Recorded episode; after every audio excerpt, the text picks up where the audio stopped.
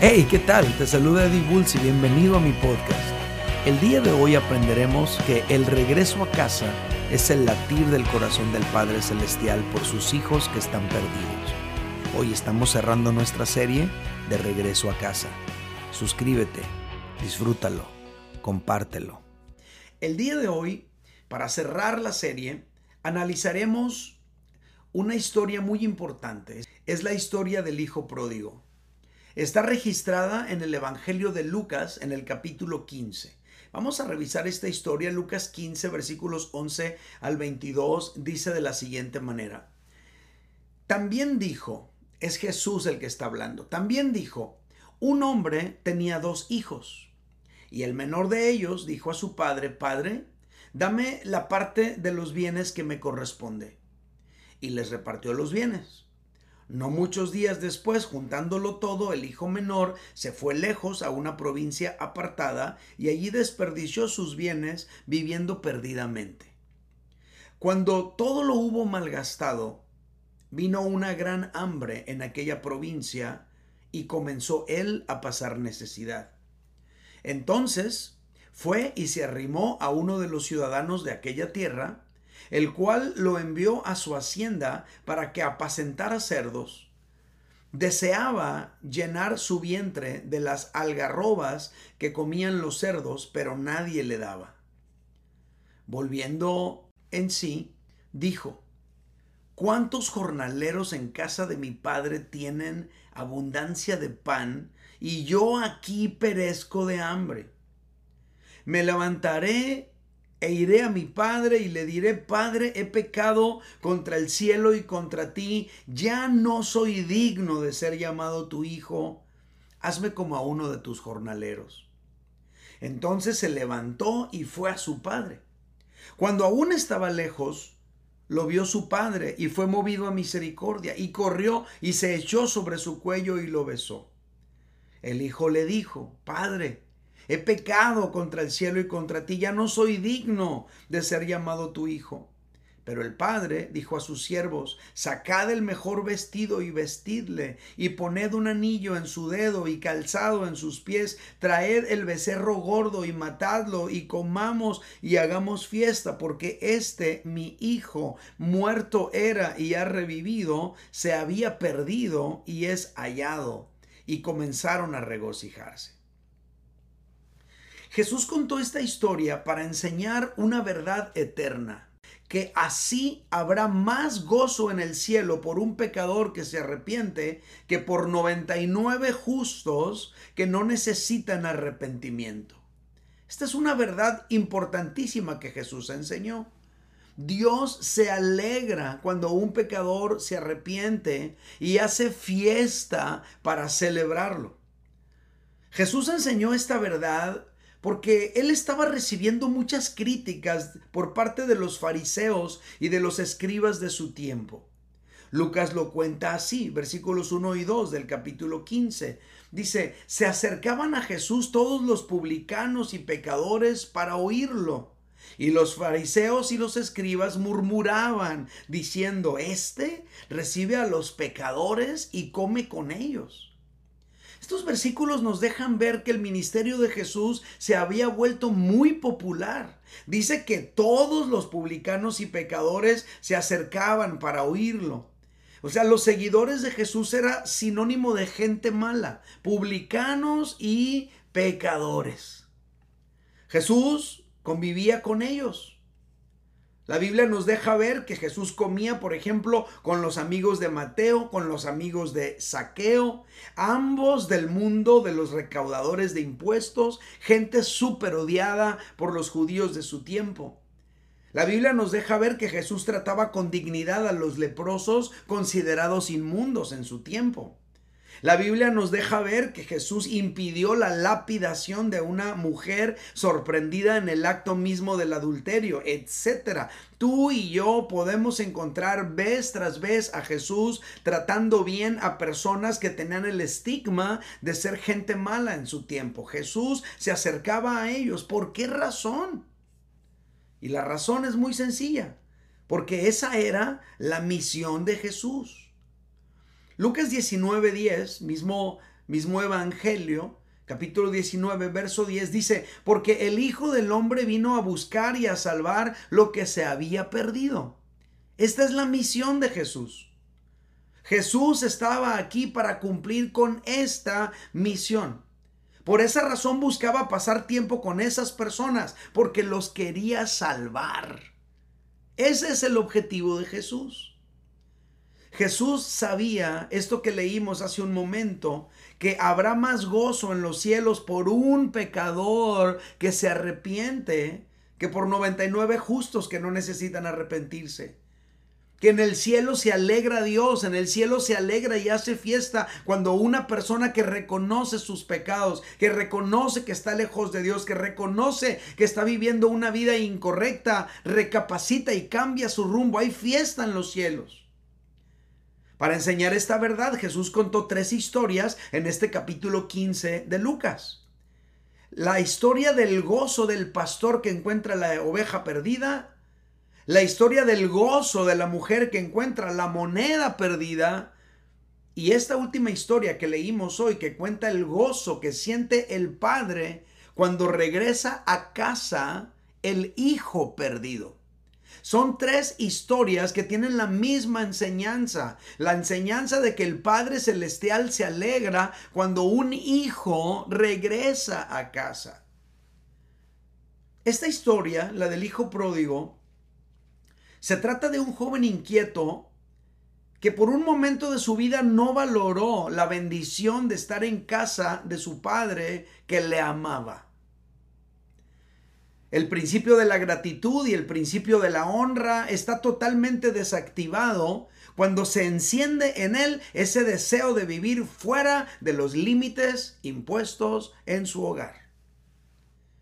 Este joven inquieto de repente al verse con todas las posibilidades escogió las peores opciones y esa elección constante por lo malo lo fue arrastrando y lo, y lo fue haciendo decaer en todos los sentidos, espiritualmente, moralmente, económicamente y socialmente. Ahora, aquí dice que él deseaba comerse la, el alimento de los cerdos, las algarrobas que comían los cerdos. Para los prejuicios de un judío, para empezar, trabajar con cerdos sería quizá el eslabón más bajo de la cadena socioeconómica, pero desear comerse la comida de los cerdos sería como estar en el subsuelo moral, espiritual y anímico. Había que estar muy hambriento, habría que estar muy necesitado o habría que estar muy devaluado como persona para querer hacer algo así. Y así plantea Jesús la historia. Porque la realidad de, este mundo es así. El mundo sin Dios vive así. Hasta allá nos pueden arrastrar nuestros pecados. ¿Qué tan bajo puede caer una persona arrastrada por sus pecados? ¿Qué tan bajo puede caer una persona arrastrada por sus pecados? ¿Podría acaso llegar al punto de, por dinero, secuestrar niños para luego prostituirlos hasta siete u ocho veces al día? ¿Tú qué crees? Tú y yo sabemos que sí. Hasta allá y más lejos que eso puede llegar el ser humano que ha sido arrastrado por sus pecados. Hasta allá y más lejos. Pero el corazón de esta historia no se centra en descubrir hasta dónde cayó este joven. El corazón de esta historia tampoco se centra en descubrir cómo fue que llegó hasta allí, ni por qué se alejó de casa. De eso no se trata la historia. La historia se trata de que el joven volvió. Ese es el clímax de la historia el regreso a casa. En eso se centra la historia. Y esto nos deja una lección muy importante a ti y a mí. Y es que Dios no está enfocado en qué hicimos mientras estuvimos lejos de Él. Ni por qué lo hicimos. Ni qué tan bajo caímos. ¿En qué está enfocado Dios? Dios está enfocado en que tú y yo regresemos a casa si estamos lejos de Él. En que tú y yo podamos ser restaurados y podamos ser reubicados en nuestra posición de hijo. Dios no está enfocado en castigarnos por lo que hemos hecho. Dios está enfocado en restaurarnos ahora que hemos vuelto. Dios está enfocado en que vuelvas a casa si tú estás lejos de Él. A Dios no le importa qué tan lejos te has ido, ni por qué llegaste hasta ahí, ni qué tanto te has devaluado, ni qué tanto te has rebajado como persona. Lo que Dios quiere es que regreses a Él. Lo que Dios quiere es que recuperes tu relación con Él. Eso es lo que Dios quiere. En esta historia no vemos que el padre cuestiona al hijo y le pregunta por qué te fuiste, dónde anduviste, qué estuviste haciendo. Mira nada más cómo vienes. En esta historia lo que encontramos es el gozo de un padre que recupera a su hijo que volvió a casa. Eso me enseña que si tú estás lejos, lo que el padre quiere es que regreses. No te va a bombardear con preguntas de dónde fuiste, qué hiciste, por qué te fuiste, por qué caíste tan bajo. Lo que Dios quiere es que te restaures, que retomes tu posición y tu relación con Él. De todo esto aprendemos lo siguiente. El regreso a casa es el latir del corazón del Padre Celestial por sus hijos que están perdidos.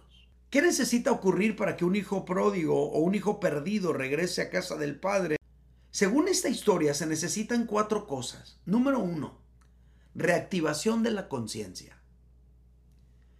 Uno de los efectos nocivos del pecado es que neutraliza la conciencia de la persona. La Biblia lo dice así, Efesios capítulo 4, versículos 18 al 19, dice, teniendo el entendimiento entenebrecido. O sea, nos, nos, nos pinta una imagen de una nube negra sobre la mente de la persona teniendo el entendimiento entenebrecido, ajenos de la vida de Dios por la ignorancia que en ellos hay, por la dureza de su corazón. Estos, después que perdieron toda sensibilidad, se entregaron al libertinaje para cometer con avidez toda clase de impureza. ¿Qué nos enseña este fragmento de la escritura? Pues que el ser humano en la medida que va en caída libre, arrastrado por la ley de la gravedad del pecado, el ser humano va perdiendo la conciencia, la conciencia del daño que se va causando a sí mismo y la conciencia del daño que le está causando a las personas que más le aman en esta vida. La conciencia está desactivada. Y así puede seguir cayendo, cayendo, cayendo más y más hasta destruirse él y destruir mucho de lo bueno que alguna vez llegó a tener. Esa es la historia del hijo pródigo. Pero el que regresa a casa, regresa porque en algún momento volvió en sí. El que regresa a casa regresa porque en algún momento se reactivó su conciencia y pudo comprender su condición y pudo comprender su ubicación. Así le ocurrió al hijo pródigo. La historia lo plantea en el versículo 17. Dice, volviendo en sí, dijo. Volviendo en sí, dijo, ¿cuántos jornaleros en casa de mi padre tienen abundancia de pan y yo aquí perezco de hambre? Cuando se reactiva su conciencia, él entiende dónde está y cuál es la diferencia entre vivir así y vivir cerca del Padre. Esto nos enseña que el pecado es como un embrujo que te hace perder la conciencia mientras estás bajo la influencia de ese pecado. Allí no percibes hasta dónde estás cayendo. Simplemente vas cayendo arrastrado por tus impulsos. Solamente el dolor de tocar fondo, solamente el dolor de estrellarte contra el suelo, solamente el dolor de descubrir que no eres ni tan fuerte, ni tan sabio, ni tan solvente, ni tan capaz. Ese dolor es lo único que puede producir en ti un despertar en la conciencia. Ahora, consejo para los papás que tienen hijos alejados. No rescates a tus hijos. Cada vez que los rescatas les estás evitando la oportunidad de sufrir para luego despertar. Déjalos que toquen fondo. No financias su propia caída, déjalos, déjalos, para que pueda ser reactivada su conciencia. Lo mejor que podemos hacer los padres con hijos alejados es orar en esta dirección y pedir, Dios mío, que se reactive la conciencia de mi hijo, que vuelva en sí. Dios mío, abre sus ojos, que pueda entender que esa situación en la que está viviendo no es correcta. ¿Qué se necesita para que un hijo perdido regrese a la casa del Padre. Número uno, reactivación de la conciencia. Número dos, reactivación de la voluntad. Una vez que el hijo pródigo volvió en sí y adquirió conciencia de su propia condición, él expresó esto, Lucas 15, 18. Me levantaré e iré a mi padre y le diré, Padre, he pecado contra el cielo y contra ti. Ya no soy digno de ser llamado tu hijo. Hazme como uno de tus jornaleros. Me levantaré e iré a mi padre y le diré. Yo interpreto estas declaraciones como una reactivación de la voluntad. Mientras él estaba bajo el control del pecado, la voluntad suya estaba subyugada, no tenía voluntad. La palabra de Dios nos, nos muestra esto. El apóstol Pablo escribió en Efesios capítulo 2 versículos 1 al 3, dice, Él os dio vida a vosotros cuando estabais muertos en vuestros delitos y pecados, en los cuales, fíjate lo que dice, en los cuales anduvisteis en otro tiempo, fíjate cómo lo dice, siguiendo la corriente de este mundo. No seguías tu propia voluntad, seguías la corriente de este mundo conforme al príncipe de la potestad del aire, el espíritu que ahora opera en los hijos de desobediencia. Dice el apóstol Pablo, entre ellos vivíamos también todos nosotros en otro tiempo. Fíjate cómo vivíamos, andando en los deseos de nuestra carne, haciendo la voluntad de la carne y de los pensamientos, y éramos por naturaleza hijos de ira, lo mismo que los demás. ¿Qué nos dejan ver estos versículos? Nos dejan ver que una persona que está muerta en sus delitos y pecados no tiene activada su voluntad, más bien la tiene subyugada. La escritura, la escritura dice que esa persona vive siguiendo la corriente de este mundo. La escritura dice que esa persona vive conforme al príncipe de la potestad del aire, el cual ejerce su poder en los que viven en desobediencia. La persona que vive así no vive haciendo lo que quisiera hacer, vive haciendo a veces lo contrario a lo que quisiera hacer. Y está sufriendo horrible, cautivo. Pero el hijo pródigo, una vez que se reactivó su conciencia, experimentó también la reactivación de su voluntad. Porque una vez que volvió en sí, Dijo, me levantaré, iré a mi padre, regresaré a casa. Él determinó volver una vez que se reactivó su conciencia, se reactivó su voluntad. No puede haber reactividad, reactivación de la voluntad hasta que hay una reactivación de la conciencia. Ahora, si tú y yo como padres tenemos hijos que están perdidos, que están alejados de la casa del Padre Celestial, Tú y yo podemos orar, Señor, que se reactive su conciencia, pero también debemos orar, Señor, que se reactive su voluntad para volver a ti. Señor, te pido que se reactive la voluntad de mi hijo para que vuelva a ti, que pueda tener ese anhelo, esa decisión de regresar a casa. ¿Qué necesita ocurrir para que un hijo pródigo o un hijo perdido regrese a casa del Padre? Número tres, reactivación de la capacidad de acción. Otra consecuencia del pecado es que esclaviza a la persona. De tal manera que muchas veces el pecador se encuentra haciendo lo que no quiere hacer. Y lo que sí quiere hacer no lo hace. Quiere ser un buen padre, sí lo quiere de todo corazón, pero no puede. Quiere ser un buen esposo, sí lo quiere de todo corazón, pero no puede. Sí quiere perdonar, pero no puede si quiere dejar de tomar, de estar esclavizado al alcohol, pero no puede. Jesús lo dijo, Juan 8:34. Jesús les respondió, de cierto, de cierto os digo que todo el que practica el pecado, esclavo es del pecado. Entonces, según lo que Jesús dice aquí, la persona que está bajo la práctica constante del pecado vive así porque está esclavizada por él. Pero una vez que el embrujo del pecado se ha roto, porque la persona tocó fondo y porque el Espíritu Santo está tratando en su vida, se puede reactivar la capacidad de acción.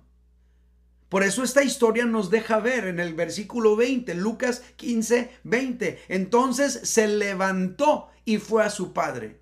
Antes no, hasta entonces, hasta que se reactivó su conciencia, hasta que se reactivó su voluntad, hasta entonces se levantó y se fue a su padre porque se reactivó también su capacidad de acción. El hijo pródigo no pudo hacer esto antes porque su capacidad de acción estaba neutralizada por sus pecados. Solamente podía hacer lo que su amo le dictaba, lo que su amo le permitía. Pero una vez que se reactivó su conciencia y que se reactivó su voluntad, también se reactivó su capacidad de accionar acorde a lo que es correcto. Hay papás que al hablar con sus hijos les dicen, por ejemplo, pero hijo, no puedo creer que sigas así. ¿Por qué no cambias? ¿Por qué no, por qué no te buscas un trabajo? ¿Por qué no cambias de amistades? Y la respuesta es que a veces la persona simplemente no puede porque está bajo el yugo de una esclavitud espiritual que no le permite accionar como él quisiera. Esta historia del hijo pródigo nos permite ver cómo él fue recuperando la libertad y al mismo tiempo fue volviendo a la vida. Fue obteniendo la capacidad de hacer lo correcto. Fue obteniendo la capacidad de regresar a casa cuando se reactiva su conciencia, se reactiva su voluntad, se reactiva también su capacidad de acción. Me encanta esta historia. Ilustra muy bien la condición del mundo en el cual vivimos. ¿Qué necesita ocurrir para que un hijo perdido regrese a casa del padre, según lo aprendemos en esta historia? Número cuatro y último, la reactivación de los valores espirituales. Esta es la última fase de la recuperación de este joven. Cuando se reactivaron sus valores espirituales y tuvo la capacidad de reconocer frente a su padre sus errores, reconocer su condición y reconocer la honra y la dignidad de su papá, no nada más lo está pensando, no nada más está llorando allá eh, eh, arrumbado en una esquina lamentando su situación. No, él ha venido, se ha colocado enfrente de su padre y está reconociendo frente a él todo esto. El versículo 21 lo dice, el hijo le dijo, no lo pensó solamente, no lo sintió en su corazón nada más, le dijo, Padre, he pecado contra el cielo y contra ti, y ya no soy digno de ser llamado tu hijo. Este joven que al principio menospreció a su padre, este joven que al principio menospreció su hogar, este joven que al principio menospreció la vida en casa, ahora le da valor y reconoce la dignidad de su padre. Y no lo reconoce nada más en sus adentros, lo está expresando frente a él, está reconociendo delante de su padre su propia condición y la dignidad de su propio padre. A este joven que literal estaba muerto en sus delitos y pecados, pero que ahora había vuelto a la vida, se le ha reactivado la conciencia, se le ha reactivado la voluntad, se le ha reactivado su capacidad de actuar conforme a la voluntad del Padre, se le han reactivado también sus valores espirituales. Nada de esto estaba activo mientras estaba bajo el dominio de sus pecados. Él en realidad estaba muerto espiritualmente. El padre entiende esto. Por eso lo dijo. Mi hijo estaba muerto y ha vuelto a la vida. Por eso hizo una fiesta. Por eso se alegró con todos en la casa. Porque este hijo estaba muerto y ha vuelto a la vida. Y la historia dice que este joven tenía un hermano mayor, un hermano que no se fue, un hermano que sentía que él hacía todo bien. Y que cuando su hijo menor perdido vuelve a casa, se enoja porque su padre le hace una fiesta. Y su padre le explica la razón del por qué él tiene tanto gozo en su corazón. Y le dice en el versículo 32, pero era necesario, hijo, hacer una fiesta. Era necesario, hijo, regocijarnos, porque este tu hermano estaba muerto. Sus pecados lo habían matado espiritualmente, intelectualmente, en su voluntad, lo habían matado por completo. Estaba muerto, pero ha revivido. Se había perdido, pero ha sido hallado. Es necesario celebrarlo, hacer una fiesta. La historia de este joven nos enseña que cuando tú y yo volvemos a casa se alegra el corazón del Padre. Ese día que tú decidiste regresar a casa, ese día que tú recibiste a Cristo en tu corazón, ese día que tú reconociste tu necesidad de Él y quisiste retomar tu camino con Él, ese día hubo fiesta en los cielos.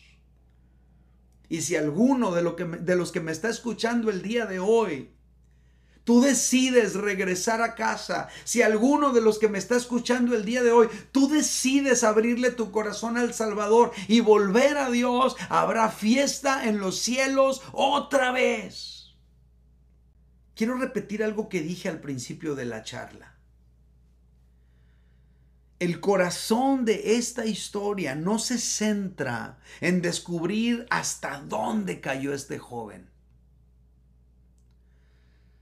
El corazón de esta historia no se centra en descubrir cómo fue que este joven llegó hasta allá. El corazón de esta historia no se centra en descubrir por qué este joven se alejó de casa. No, familia. El corazón de esta historia se centra en que el joven volvió.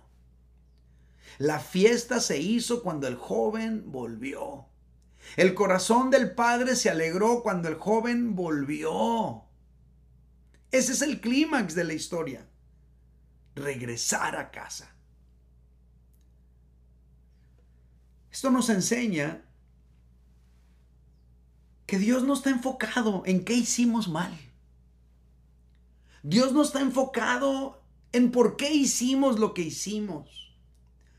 Dios no está enfocado en qué tan bajo hemos caído. Dios está enfocado en que tú y yo volvamos a casa. En que tú y yo recuperemos nuestra dignidad de hijos. Dios está enfocado en que tú vuelvas a casa si estás lejos de Él. El regreso a casa es el latir del corazón del Padre Celestial por sus hijos que están perdidos. Y tú y yo como iglesia tenemos que tener ese mismo sentir del Padre. Tenemos que interesarnos en los hijos que están perdidos y tenemos que ir por ellos y traerlos de regreso a casa. Para que la fiesta no se acabe. Para que el gozo en el corazón del Padre se mantenga cada vez que alguien decide regresar a casa. Si tú sientes que estás lejos de Dios, solamente quiero recordarte que Dios no se ha movido de su lugar. Dios no se ha ido a ninguna parte. Si tú te sientes lejos de Dios, el que se ha alejado eres tú. Él está en el mismo lugar donde tú y yo lo dejamos. Quiero animarte a emprender tu viaje de regreso a casa. Quiero animarte a emprender ese regreso a Él. Y ese regreso a casa inicia, ¿sabes cuándo? Cuando tú y yo recibimos a Cristo en nuestro corazón.